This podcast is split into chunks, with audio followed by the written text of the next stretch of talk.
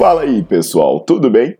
Bem-vindos ao Fitcast, Fitness com Cérebro. Eu sou Paulo Gentil, doutor em Ciências da Saúde, autor de best-sellers sobre emagrecimento, hipertrofia. Eu sou professor e pesquisador. Este canal foi feito especialmente para quem gosta de cuidar do corpo, mas não descuida da inteligência. Aqui a verdade é dita com evidências científicas, doa a quem doer. Não esqueçam de seguir o canal e divulgar. E também eu convido vocês para olhar os links na descrição do canal para ver as minhas aulas, meus livros e também me buscar nas redes sociais.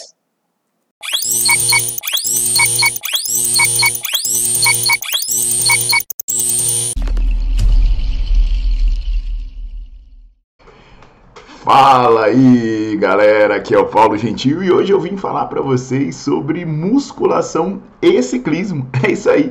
Por mais que possa parecer assim, caramba, Paulo Gentil falando sobre musculação e ciclismo, eu tive um envolvimento importante com esporte de endurance. Inclusive, eu tive atletas em Olimpíadas, participando, participando de grandes eventos internacionais com esporte de endurance e que envolviam também o ciclismo. Vamos bater um papinho sobre isso hoje, né? Especialmente porque o ciclismo ele está se tornando cada vez mais popular. Aí na sua cidade, provavelmente, você vê grupos de ciclistas, pessoas que se organizam para fazerem pedais, seja em estrada, seja fora de estrada, mountain bike, né? A galera até investindo pesado em bicicletas. Bicicletas aí astronáuticas custando algumas dezenas de milhares de reais. Tá, tá por aí? É, tá assim por aí também? Aqui em Brasília, em Goiânia, tá, tá bastante, né? Assim, apenas destacando né, algumas coisas antes de começar sobre por que as pessoas estão praticando ciclismo e por que você deveria praticar ciclismo. Primeiro ponto. Se você está pensando em emagrecer, ah, eu pedalar necessariamente vai me tornar mais magro, vai me fazer perder gordura. Aí eu convido que vocês vejam uma playlist que tem sobre emagrecimento. Porque, por exemplo, é, muito se acredita né, que pedalar é por causa de, do, do gasto calórico, simplesmente, ou na hora do exercício do exercício, perdão, ou por causa do trabalho na zona de queima de gordura. E aí eu recomendo assim que vocês vão para essa playlist. Tem um vídeo bem provocativo, né, que é o aeróbio engorda, que eu explico sobre as reações fisiológicas quando você faz o exercício de baixa intensidade. Tem um vídeo em que eu falo sobre a zona de queima de gordura, em que eu falo sobre essa falácia né, da intensidade ideal da queima de gordura. E é claro, eu também proponho é, coisas boas, né? Eu trago soluções, como no vídeo que eu explico sobre treinamentos que realmente ajudam a emagrecer. Mas, é, é, saindo dessa parte, né, você decidiu fazer ciclismo, é bom para a sua saúde, é bom para desestressar, é bom pela socialização, né, por várias coisas, e a musculação pode ajudar muito as pessoas que pedalam. E, e muito, tanto se você está pensando em competir ou apenas pedalar recreacionalmente. E hoje eu vou explicar sobre isso, tá bom? Então faz o seguinte, você já deixa o seu like no vídeo, você já bota para seguir o canal, enquanto você vai vendo a vinheta, você já vai compartilhando com a turma toda por aí.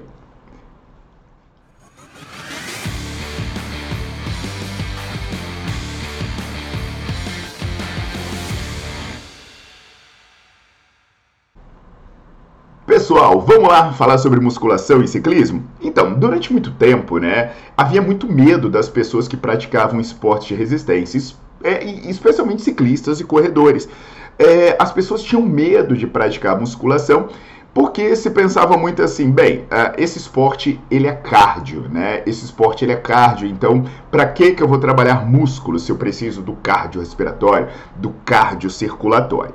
No entanto, é importante vocês entenderem que por mais que a gente fale que é um, um esporte cardio, quando você analisa os atletas de alto nível, o grande diferencial entre os campeões e os que não foram campeões é a capacidade neuromuscular. É isso mesmo, a capacidade neuromuscular. Porque entende, os atletas que, que ganham mais, que estão no nível mais alto, eles têm capacidade aeróbica muito parecidas. E o que diferencia eles é a potência que eles produzem no pedal. Por quê? Eles colocam mais potência no pedal, eles se deslocam mais rápido. Além disso, né, quando eles têm uma boa capacidade neuromuscular, eles conseguem manter uma potência alta gastando energia, o que permite que, que eles pedalem em alta velocidade por um longo período de tempo. E aqui eu lembro né, que uma vez eu fui chamado para trabalhar no esporte de alto nível, tinha lá integrantes de seleção brasileira, pessoas com é, com uma vasta experiência. E na época eu tinha 20 e poucos anos, é isso, ah, tem mais de 20 anos aí.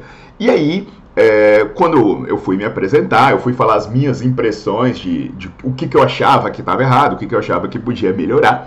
E eu lembro que na reunião eu falei assim: olha, um grande erro, né, que está tendo na preparação desses atletas é que vocês estão acreditando que o ciclismo aí, por exemplo, é um esporte de resistência. E aí a galera olhou para mim confusa, assim, o que, que esse moleque maluco tá pensando, né? É, é, claro que é resistência, né? O pedala 80 km, né? No triatlon são 40 km. E que, que história é essa? Como não? É claro que é um esporte de resistência. Eu falei, não, gente.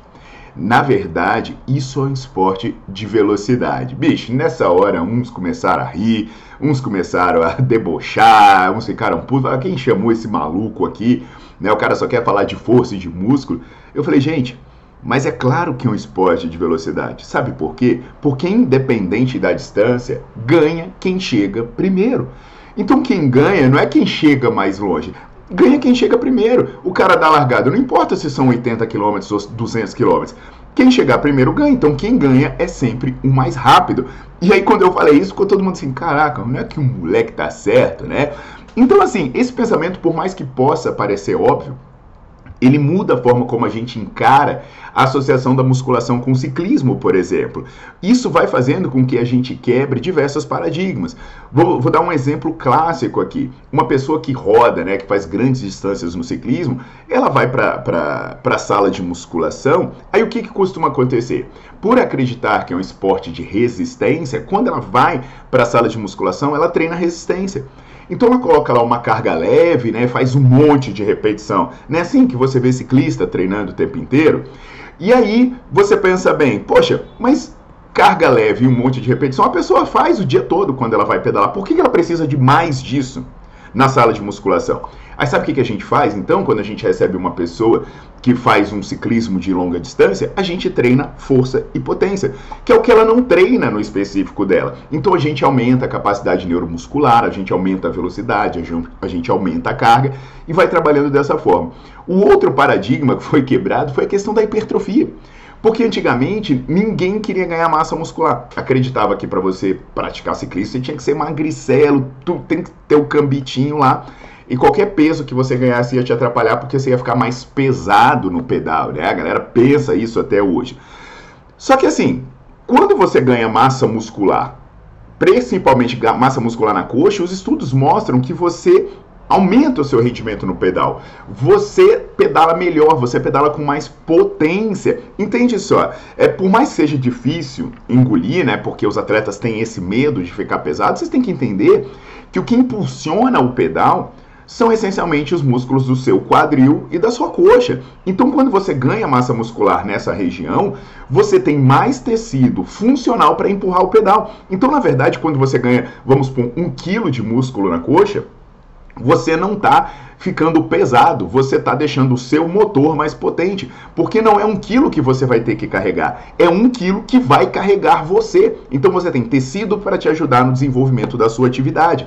Então é muita coisa bacana que a gente vai aprendendo e que vai mudar o paradigma de você trabalhar com pessoas que pedalam, sabe? Agora, se você pedala ou você é, é um profissional que trabalha com pessoas do pedal, você sabe quando elas forem para a sala de musculação, velho sobe a carga, menos repetições, ou então trabalha com potência.